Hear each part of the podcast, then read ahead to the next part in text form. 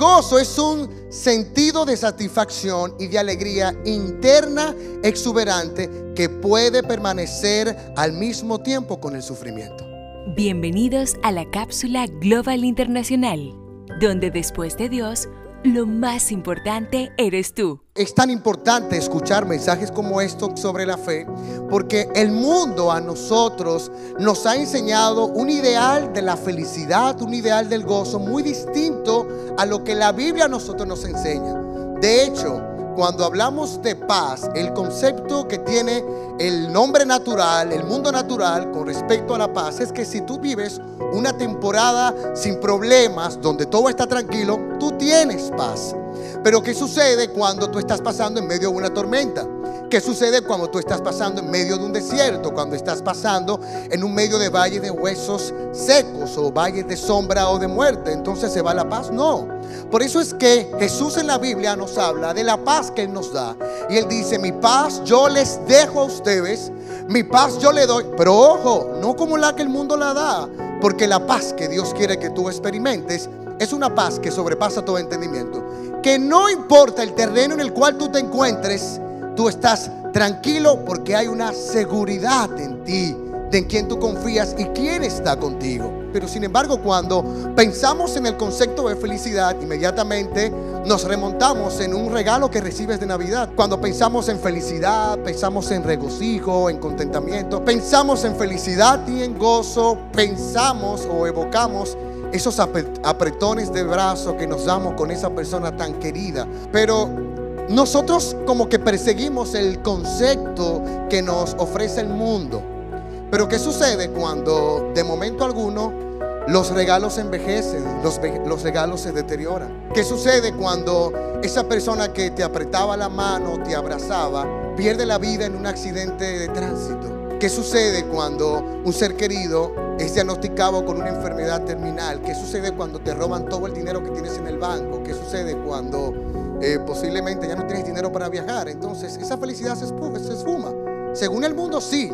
Pero nosotros que estamos en Cristo estamos conscientes de que esa felicidad, independientemente del momento que estoy viviendo, tiene que permanecer en ti. Porque ya tú vives una vida con Cristo. El gozo es un sentido de satisfacción y de alegría interna exuberante que puede permanecer al mismo tiempo con el sufrimiento. Es importante el gozo en la aflicción porque yo sé que todos nosotros hemos vivido acontecimientos tristes que no estábamos esperando en este año.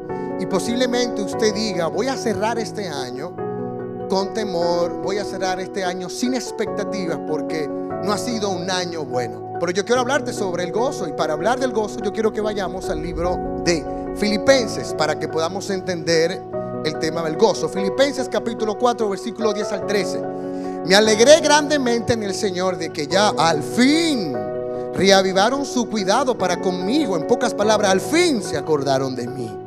En verdad, antes se preocupaban, pero le faltaba la oportunidad. No que hable porque tenga escasez, pues he aprendido a contentarme en cualquiera que sea mi situación. Sé vivir en la pobreza y sé vivir en la prosperidad. Y en todo, y por todo he aprendido el secreto tanto de estar saciado como de tener hambre, de tener abundancia como de sufrir necesidad. Y él culminaba en el versículo 13, decía, todo lo puedo en Cristo que me fortalece. Por eso es que yo digo que el gozo es una decisión que tú tienes que tomar.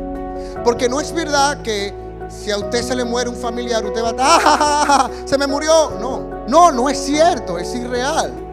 Pero es una decisión que tú tomas porque tú sabes quién está contigo.